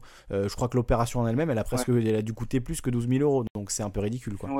Donc après, c'est vrai que sans éléments, c'est très difficile à dire. Et je, je t'avoue que spontanément, j'avais plutôt tendance à me dire Mélenchon exagère et euh, c'est juste une opération de police normale et il n'y a pas euh, le gouvernement derrière. Mais après mm. avoir lu différents papiers des avocats qui parlaient de ça, euh, ils disent que non, les procureurs, les juges sont très souvent politisés et il faut pas se faire d'illusions, c'est pas innocent non plus. Pareil dans l'affaire Fillon. Hein. L'affaire Fillon, ils étaient allés très très vite sur les premières semaines de l'enquête et là depuis quasiment deux ans que l'affaire Fillon a commencé, c'était en février 2017 que ça a commencé. On est presque deux ans après et finalement l'affaire continue, euh, l'enquête continue. Il n'y a pas vraiment d'urgence à juger ça dans les, dans les minutes qui dans les minutes qui suivent. Par contre, euh, en février 2017, c'était l'urgence absolue. Il fallait tout de suite faire les perquisitions, etc. Donc, euh, donc est-ce qu'il y a une politisation de l'outil mmh, judiciaire? C'est pas impossible non plus. C'est mmh. pas impossible non plus. Mais après, je veux pas dire oui, c'est clairement orienté, c'est clairement Macron qui l'a décidé. Il n'y a pas de preuve de ça, donc n'allons pas dans, dans n'allons pas dans ces, dans ces considérations-là. quoi. Oh, pardon, je parle beaucoup. Et pour finir sur lui, je sais pas si tu euh... non, non, pas du tout. Au contraire, ça, ça m'intéresse beaucoup. Et juste pour finir, je sais pas si tu es au courant euh, de, ben, voilà, toujours sur Mélenchon, qu'il a euh, chié à la gueule des journalistes. Il a euh, écrit un. Alors, je sais pas si c'est un tweet ou un communiqué, je me souviens plus exactement, faut que je te le retrouve. Communiquer, c'est ça le mot que je cherchais tout à l'heure. La traduction de statement, communiquer. D'accord. bien sûr. Ok, d'accord. Bien, vu. Mais oui, donc tu disais le non, j'ai pas vu le, tweet ou le. Du coup, écoute, c'est vraiment, c'est vraiment, euh, c'est scandaleux. Il appelle un petit en fait, il dit que les journalistes du quotidien, et me semble-t-il de Mediapart, bizarrement, tu vois, ça m'a, ça m'a étonné, sont des, des, abrutis. Donc, il dit ça clairement en utilisant dans le mot abruti. Et d'ailleurs, je crois que Mediapart a porté euh, plainte contre, contre Mélenchon pour justement euh, ses ah propos euh, d'abruti, oui. Mm mais c'est fou, mais, mais pourquoi il en, il en arrive jusque-là? Donc je ne sais pas pourquoi en fait il a dit ça, par rapport à quel, euh, à quel euh, événement, tu vois, qu'est-ce qu'ils ont pu dire les journalistes pour qu'il en arrive là C'est pour ça que je Par rapport à, Mediapart, euh, oui, tout à fait, par rapport à Mediapart, c'est un article qu'a publié Mediapart ben, à la suite de, de ces perquisitions et que j'ai pas pu lire parce que je suis pas abonné à Mediapart. Si quelqu'un l'a, je le veux bien d'ailleurs, je veux bien le lire. Voilà, les premières découvertes des perquisitions Mélenchon, c'est un article qui était gratuit, mais malheureusement je l'ai pas lu à ce moment-là. Donc si quelqu'un est abonné à Mediapart et qui veut bien nous l'offrir, euh, ce serait très sympa. Donc euh, voilà, c'est les premières découvertes des perquisitions Mélenchon, un article de Fabrice Arfi, Michel Deléan et Anton Rouget, et qui effectivement euh, a provoqué la colère de Mélenchon, puisqu'il était dit dedans qu'apparemment euh, Jean-Luc Mélenchon et Sophia Chikirou, qui était sa chef de communication pendant la campagne, auraient une relation, ce qui a beaucoup énervé Jean-Luc Mélenchon, euh, et qui a ah, dit donc que euh, voilà, Mediapart était un torchon et que ses journalistes étaient des abrutis. suite à quoi Mediapart, donc je l'ai dit, a annoncé avoir porté plainte. D'accord, ok. Donc oui, moi j'étais très surpris d'entendre ça aussi. Hein, incroyable, je, le reconnais. Oui, parce qu'on se dit Mediapart, Mélenchon, ils sont plutôt relativement ah, proches, en tout cas de la même. Euh, voilà, mais non, euh, quand Mediapart s'en prend à Mélenchon, là d'un coup, c'est plus un journal euh, très intéressant euh, qui fait des enquêtes sérieuses, c'est un torchon euh, pour abruti. Et ça, ce type de vocabulaire-là, ça rappelle bah, Fillon, Sarkozy, Le Pen, quand ils parlaient de Mediapart, quoi. Hein, ce torchon sur Internet, ce petit site pourri, etc. Enfin, il y a eu des expressions de ce type au moment où Sarkozy, notamment, était dans l'affaire libyenne, puisque c'était Mediapart qui avait révélé les, éléments sur l'affaire libyenne avec Kadhafi. Donc ça rappelle un peu ça. Et c'est vrai que là, on se dit, ben Mélenchon, en fait, est-ce qu'il est pas un peu comme les autres, quoi euh, Est-ce qu'il est pas totalement comme les autres, même mais c'est clair, surtout que j'essaie de te retrouver là exactement les mots qu'il a, qu'il a dit, mais je, me souviens qu'à la fin, il a appelé à pourrir ses, euh, médias. Il a dit à pourrissez-les sur le réseau, pourrissez-les un maximum. Tu vois, je me dis déjà que bon, euh, il, doit être conscient qu'il a une réaction quand même plus que euh, non approprié. Mm. Donc, il, enfin, il, a, il a perdu, je pense, euh, en électorat et en plein de choses. Et en plus de ça, il appelle aux gens, tu vois. Enfin, je pense que là, vraiment, il fait de, grosses erreurs euh, politiques, quoi. Oui, comme si les gens qui sont sa base, en plus, n'avaient que ça à faire d'aller appeler des médias parce qu'ils ont critiqué la France Insoumise. je crois que les gens qui travaillent, ils ont d'autres problèmes dans leur vie que de s'occuper d'appeler Mediapart pour leur dire que c'est des abrutis ou je ne sais quoi. c'est clair c'est quand même. Euh, alors, oui, désolé à Jelou, hein, tu peux plus nous entendre en direct sur Discord. Il est retourné sur YouTube. Bon, euh, voilà. Mm, désolé euh, encore ah une fois. Mais oui, non, mais c'est clair. C'est très surprenant d'avoir ce type de propos, d'avoir ce manque de. Euh, comment dire, justement, enfin, Mélenchon, il fait la morale, mais c'est précisément dans ce genre de moment-là euh, que, que, la morale intervient et qu'on ne doit pas céder euh, à ses bas instincts, qu'on ne doit pas s'énerver, qu'on doit rester calme, qu'on doit rester serein, qu'on doit rester fort, courageux. C'est dans ces moments-là. C'est pas et malheureusement Mélenchon on a l'impression que sa colère initiale, il n'a pas envie de dire non, je me suis trompé, je suis allé trop loin, désolé. Il a envie de, de, conserver la légitimité de cette colère pour lui et et on a l'impression que c'est aujourd'hui ce qui compte le plus, c'est de, dire non, non, j'avais raison de m'énerver autant, j'avais raison de me comporter comme je suis comporté. La preuve, c'est une attaque politique contre nous, les médias euh, sont euh, main dans la main avec l'exécutif et la justice contre la France insoumise, ils veulent nous humilier, ils veulent nous ridiculiser, ils veulent nous réduire au silence, etc. etc., etc. donc c'est ça, c'est fou. Hein. Et aussi, donc, il y a eu aussi France, France Info qui l'a... Euh, je viens de, retrouver donc le, le, le oui, Il a aussi insulté le journaliste de France Info, oui. Exactement, ouais. tu peux nous envoyer le lien euh, euh, radio. Alors. M'envoyer le lien là dans, le, dans la conversation. Ok, je t'envoie ça. Attends, je vais fermer Donc, la porte. Ouais, Pas de souci.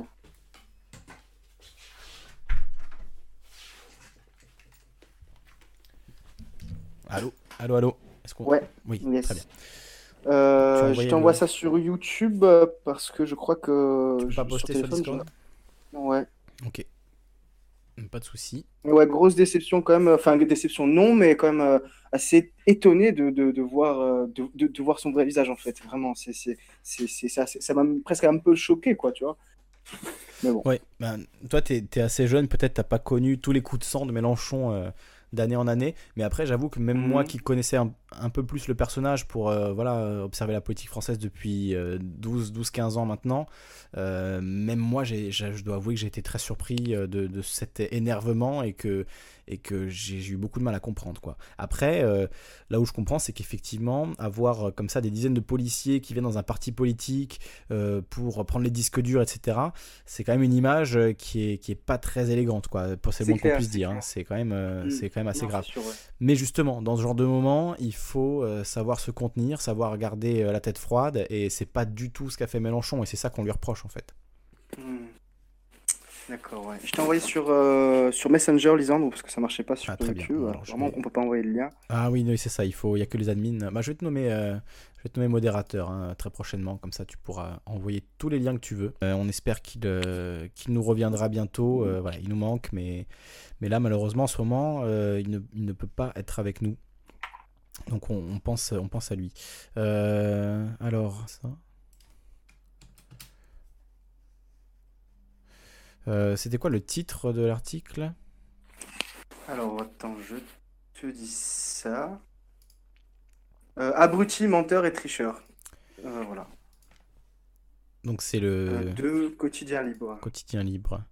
L'info comme enjeu du 21e siècle. Abruti, menteur et tricheur. Alors je le cherche. Hein, ouais. Je cherche. Euh, je sais pas si tu as vu, alors il y a eu beaucoup de réactions. Toi, tu m'as parlé de la réaction euh, de Je suis pas content TV, hein, euh, Greg Tabibian. Ça, je l'ai pas, je l'ai pas regardé. J'ai vu celle de Tatiana Ventose. Tatiana Ventose aussi, très, très qui, qui a donc dit Mélenchon vient de mettre fin à sa carrière. Je crois que c'était ça le titre de, son, de sa vidéo. Un truc comme ça, ouais. Bon, ça, c'est un peu. voilà, tu connais les règles de YouTube. Hein. Ouais, bien sûr. mais, mais ouais, aussi, Tatiana, pense qu'elle, je pense que ses arguments sont plus que recevables. Dans... Je sais pas ce que toi t'en as pensé.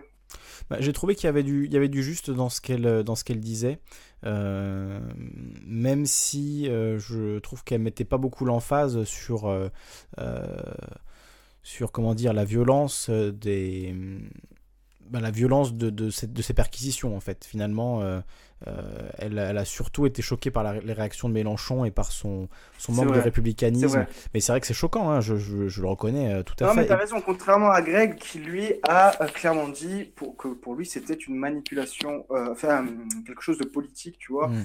Et, effectivement, pour lui c'était scandaleux et immoral d'avoir eu recours à, ce qui a été ce qui a été fait tous les policiers comme tu l'as dit et, et l'argent certainement que ça a dû coûter donc effectivement, il y, a, quelques paradoxes qui sont, qui sont étranges dans cette affaire. Hmm.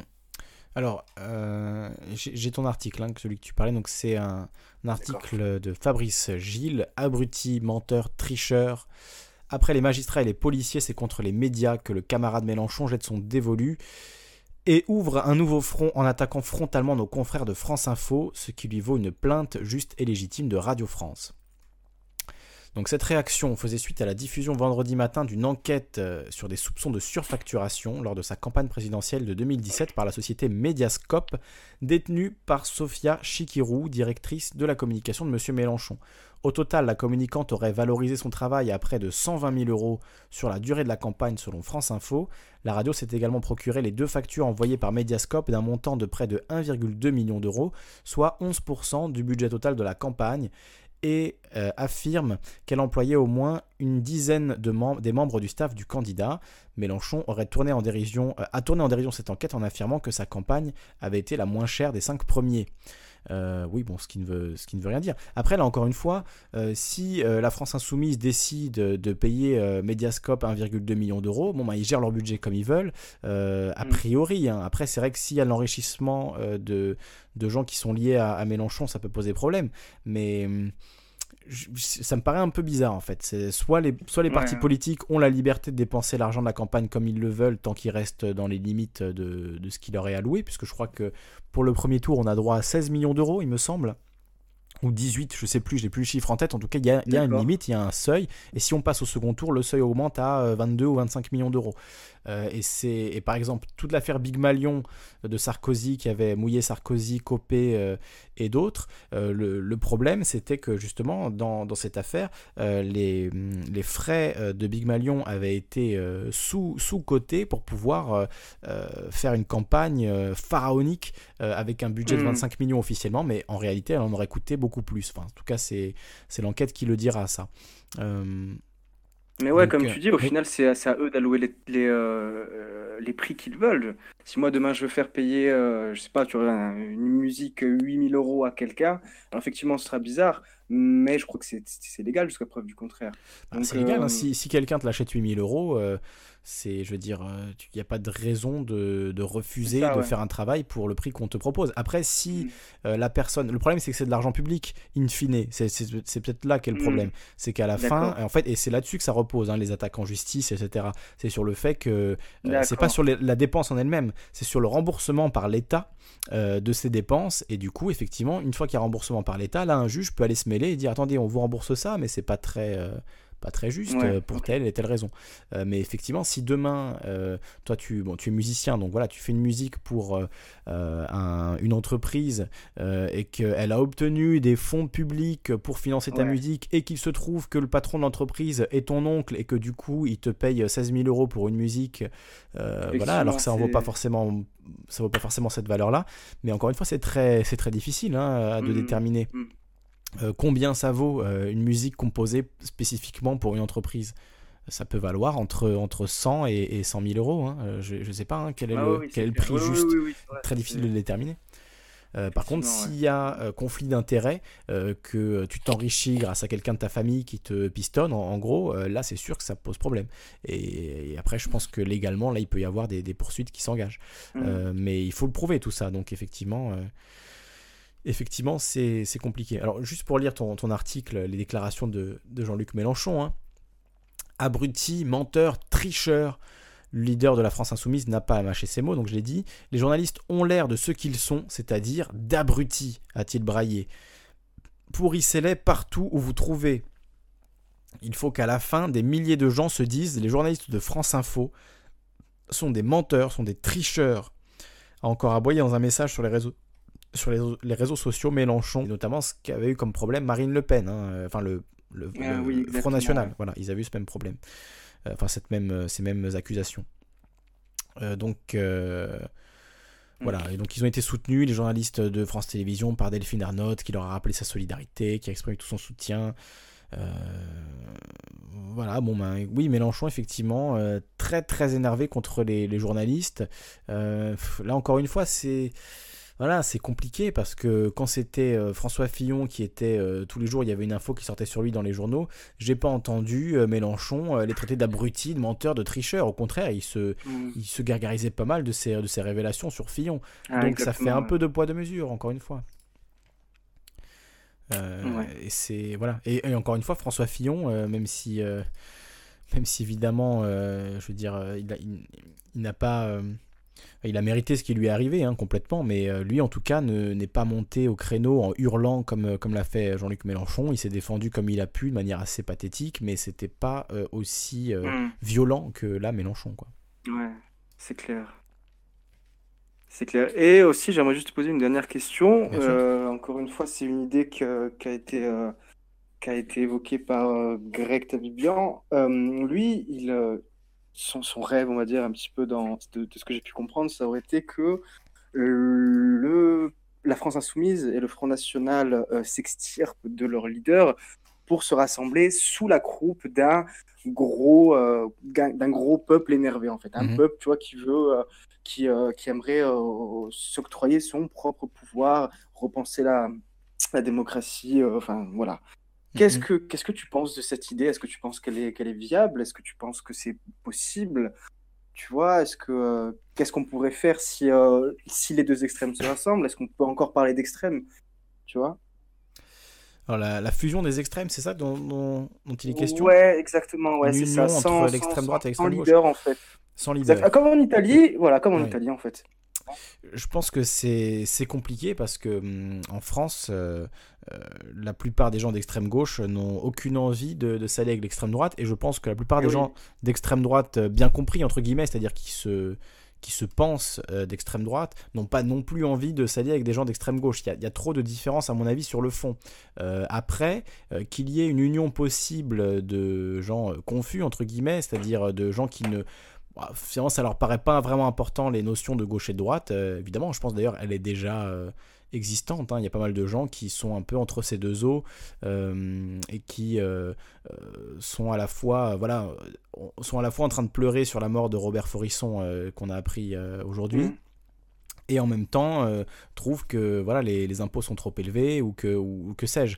Euh, donc euh, je pense que avec Internet, il y a un peu une dislocation de, de ces, grands, ces grandes notions droite et gauche et de mm. ces étiquettes. Et donc effectivement, beaucoup de gens qui n'entendent pas vraiment, ne comprennent pas vraiment les, les, différences entre ces notions, se disent bah, finalement il n'y a pas de différence, donc unissons-nous. Euh, moi, j'ai du mal à croire que ça puisse vraiment aller jusqu'au bout, étant donné que même entre gens de gauche ou entre gens de droite, euh, c'est très compliqué de s'entendre. Hein. Il suffit de regarder euh, voilà, les différents, différents clashs entre, ben, pour parler de la droite, entre les Conversano, les Sora, les Raptors, les Papacito, etc. Ah ils sont quasiment d'accord sur tout, mais ils n'arrivent pas du tout à se mettre d'accord et, à se, et à se réunir entre eux. Donc voilà, et, et, de même à gauche, hein, c'est pas pour. voilà, mais de même à gauche, ah va sur une ZAD.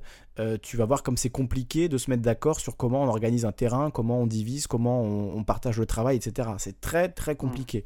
Donc, euh, comme les gens n'arrivent même pas à s'allier euh, dans leur propre camp, j'ai du mal à voir comment les deux camps opposés pourraient s'allier. Même si j'entends hein, beaucoup d'appels, effectivement, à une union droite-gauche, j'ai beaucoup de mal à y croire, honnêtement.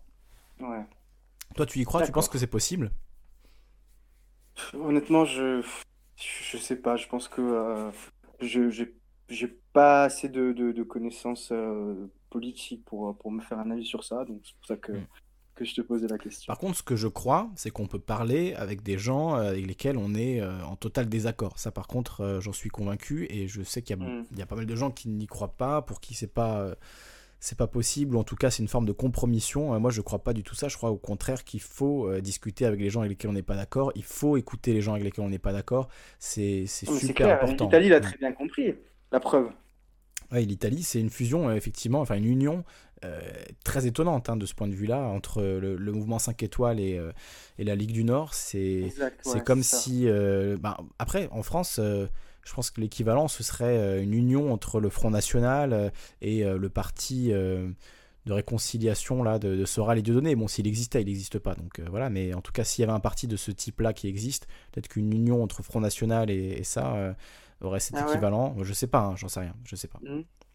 Je crois pas qu'il y ait vraiment d'équivalent en France en fait. Je crois que c'est difficile de, comparer avec la France. Mais euh, moi j'entends beaucoup, j'entends beaucoup euh, Salvini dans cette, dans cette, euh, dans cette affaire italienne, dans ce gouvernement italien, mais j'entends finalement très peu les membres de 5 étoiles. Donc est-ce qu'ils n'ont pas été aussi phagocytés par cette union? Est-ce que la Ligue du Nord est pas sortie vainqueur de cette union-là? Est-ce qu'il n'y en a pas toujours un qui prend la place, quoi, qui prend le dessus ah, Exactement, ouais. C'est vrai que médiatiquement, on entend plus parler de, de Salvini. Après, est-ce que c'est les Français qui, euh, enfin les médias français qui euh, parlent plutôt de lui parce qu'il est d'extrême droite et que bon, bah ça, il y a un truc en plus, tu vois, euh, quand on quand on traite de, de lui? Euh, je sais pas. Je, J'avoue, je me suis pas intéressé de près euh, à ces développements italiens là. Euh. ouais, bah, ce serait intéressant de faire une émission là-dessus, de, creuser le sujet, d'avoir quelqu'un qui vit en Italie qui pourrait nous donner un, point de vue, même plusieurs personnes, mmh. si possible. J'ai parlé avec des Italiens l'été dernier et enfin il y avait tout un tas de jeunes Italiens, il devait être 8 ou 9 et le vraiment la voix majoritaire que j'ai entendue, c'est euh, la politique italienne, on s'en fout, c'est tous des corrompus, c'est tous des salauds, donc euh, franchement ils peuvent faire ce qu'ils veulent, on, s'en bat les couilles. C'est ça que c'est ça qu'ils m'ont dit texto. Hein. donc euh, donc les jeunes Italiens, voilà, ils n'ont pas d'espoir là-dedans, ils n'y croient pas vraiment, et c'est pas c'est pas des jeunes Italiens qui ont, enfin en tout cas il y, en a une partie forcément, mais en tout cas ceux que j'ai rencontrés, là, tout un groupe assez divers, ben, ils étaient vraiment pas du tout, du tout euh, enfin, ils s'en foutaient en fait, quoi. Ça les intéressait même pas. Ils y croyaient pas une seconde. Voilà. Donc, euh, D'accord. donc après, si on a des jeunes Italiens politisés qui connaissent bien le, le milieu de la politique italienne, si vous en connaissez. voilà, vraiment, ce serait super intéressant de discuter avec eux et de voir comment ça se passe sur, sur le terrain, clairement. C'est un très bon sujet. D'accord. Écoute, j'essaierai de contacter mes cousins et cousines qui sont en Italie, qui, s'ils ont un avis intéressant. Après, tout ce que, bon, pour conclure sur ça, ce que je peux dire, c'est que dernièrement, j'ai vu du coup Roberto Saviano, le mec qui avait écrit Gomorra. Oui pas mal d'autres livres, qui est d'ailleurs sous protection policière euh, depuis, euh, sur France Inter, me semble-t-il, et il avait parlé de Salvini en disant que, euh, je sais plus, ils avaient eu une, pas une altercation, mais ils n'étaient pas d'accord sur certains propos du dernier livre, encore une fois, assez, assez scandaleux dans le bon sens du terme, si j'ose dire, tu vois, parce qu'il il dénonce avec des vrais noms et tout, encore une fois. Et Salvini avait dit, avait, a dit dans une vidéo, a fait en fait le geste d'un bisou qu'il lui a envoyé en lui disant euh, je t'embrasse très fort si je, si, si, je te vois je te ferai un bisou et tout et lui il a mhm. dénoncé ça en disant que c'était clairement un acte mafieux d'intimidation le baiser de la euh, mort mais que bon, voilà, mais que lui, bon, encore une fois, il ne se, se, laisserait pas intimider. Il disait que c'était pas du tout euh, une chance de vivre sous protection policière, bien au contraire. Oui, clairement, oui. Ben, surtout qu'en plus, c'est un journaliste, quelqu'un qui enquête, etc. Non, enfin, je sais pas si il est auteur, mais c'est quelqu'un qui. Ouais, euh, il a, il a, plusieurs casquettes, ouais, c'est ça. Voilà, mais c'est quelqu'un, j'imagine, qui doit vivre très mal euh, d'être euh, encadré par des policiers en permanence, de pas pouvoir se déplacer comme il l'entend, d'être menacé, de se coucher le soir en sachant que demain il y a peut-être un mec qui va venir vous mettre une rafale. c'est oui, c'est pas ou que votre voiture sera piégée ou je ne sais quoi. Effectivement, quand on a des ennemis aussi puissants, on se sent, on, doit dormir assez mal. Et je pense que c'était le ah, cas aussi pour, pour Khashoggi, hein, pour revenir au début. Quand ton ennemi il passe au pouvoir, c'est ça commence à être un peu, compliqué. Et lui, justement, il avait peur que euh, la, protection policière lui soit, lui soit retirée, ce qui est possible. Ce qui est possible, parce que je ne le souhaite pas, mais ce qui malheureusement est, éventuellement possible. Parce que c'est une protection policière qui est assurée par l'État italien.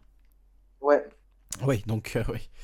Ouais, c'est ah effectivement là quand, euh, quand tes ennemis arrivent au pouvoir et qui sont censés te protéger, c'est là que ça devient, surtout quand c'est la mafia, ça, ça, devient compliqué. Clairement. Mm. Et tu sais s'il vit en Italie, euh, Saviano, en ce moment? Euh, Je crois, hein, je crois, je crois qu'il vit toujours en Italie, ouais. Ouais, mais un courageux, hein, effectivement. Ouais, très courageux. Personnage public très très courageux.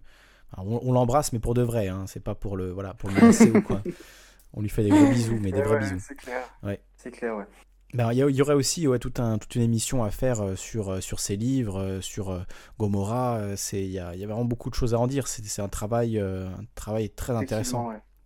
Donc on, garde ça à l'esprit, je le note et, on fera sans doute une émission sur l'Italie, sur tous ces sujets, il y a beaucoup de choses à dire. Donc si tu veux contacter tes cousins de ton côté, discuter un peu avec eux et puis nous faire un, retour, ou même leur proposer d'intervenir en direct, pourquoi pas, s'ils parlent bien français ou anglais, on peut, on peut aussi faire une petite discussion si ça les, si les sujets les intéressent ou qu'ils connaissent quelqu'un qui est intéressé, voilà, vraiment, euh, ce serait avec grand plaisir, euh, mon petit Lolo. Parfait, bah, je, te, je, te, remercie en tout cas. Bah, je te remercie. et m'avoir accueilli euh, mais toujours, quand, tu... émissions, quand tu veux. je suis, dès que je le peux, quand je le peux. Bah, merci, merci beaucoup. Euh, juste euh, continue, euh, Lisandre, et, voilà, on est derrière toi. Je continue, et il y aura même peut-être plus de vidéos dans, les, dans les semaines à venir. Là. Dès que je vais avoir Internet dans mon nouvel appartement, etc., à mon avis, je vais pouvoir envoyer plus de vidéos, donc ça va être, ça va être pas mal. D'accord, on lâche rien. Tu, vas, tu seras bientôt dans ton, euh, dans ton appartement. Bah, j'y suis, mais il n'y a pas encore internet. Euh, la fibre, ça met du temps à s'installer. Donc, euh, je vais avoir sans doute l'ADSL pendant un premier temps avant. On va voir si je peux streamer correctement avec. Enfin, c'est pas. J'ai pas encore toutes les réponses, mais. Ah mais voilà, on va voir ça. On est en train de mettre ça en place. De toute façon, j'ai quand même un endroit bah, pour faire l'émission ce soir. là. J'ai un endroit pour faire des émissions, donc je pourrais au moins faire celle du lundi. Mais voilà, j'ai hâte de pouvoir sur, euh, sur mon lieu de vie, pouvoir euh, faire plus d'émissions. Euh, ça ne saurait tarder. Ça ne saurait tarder. Depuis. C'est juste la 16e là, hein, où je dis bientôt la fibre, etc. Voilà, peut-être encore, encore 14 émissions comme ça et on aura la fibre. on verra. Bon, et Loris, justement, ben, puisque, puisque tu nous laisses, on va, on va quand même rester avec toi, puisqu'on va écouter une musique que tu as composée sur ta page SoundCloud. Vous pouvez l'écouter, Luminescence. Et la musique qu'on va écouter, c'est Ghost à présent. Je l'adore. Je l'écoute, euh, je l'écoute très souvent. Je te, je te le dis hein, entre nous, entre nous soit dit. Je suis très content. Voilà. Donc on, va l'écouter. Euh, tout le monde va pouvoir l'écouter euh, en même temps. Vous écoutez Calivision. Merci beaucoup Lolo. Hein, je t'appelle comme ça. Louis dans le dans le dans le chat. Et ben, à une prochaine. À une prochaine, Lisandro. Merci. Un gros bisou. Ciao. Ciao. On va donc rester en compagnie de l'ami Luminescence avec cette petite chanson Ghost.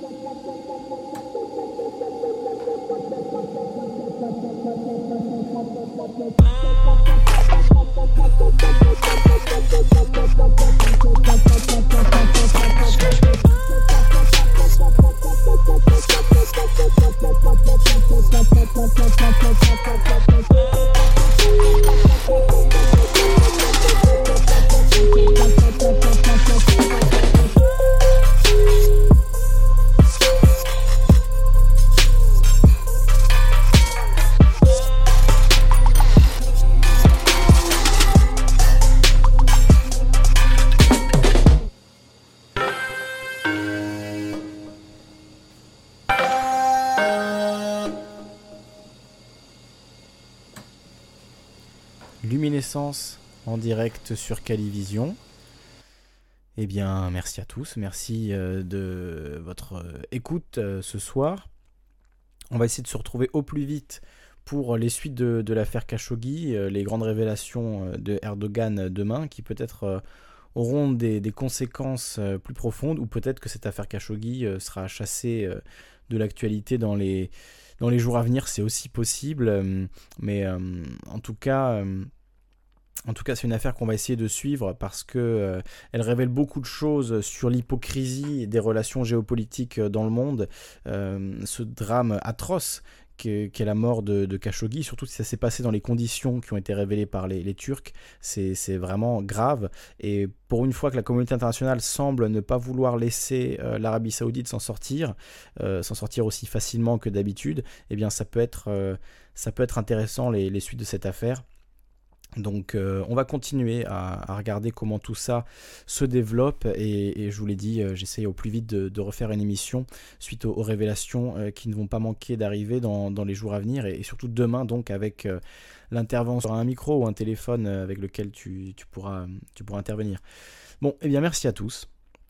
Merci de votre participation. On va se quitter avec Mexon Fit Luminescence Back to Black. Passez une très belle soirée et je vous dis à très bientôt.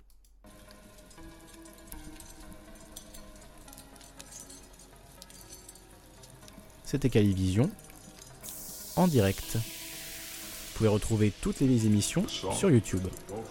N'oubliez pas. Gros bisous.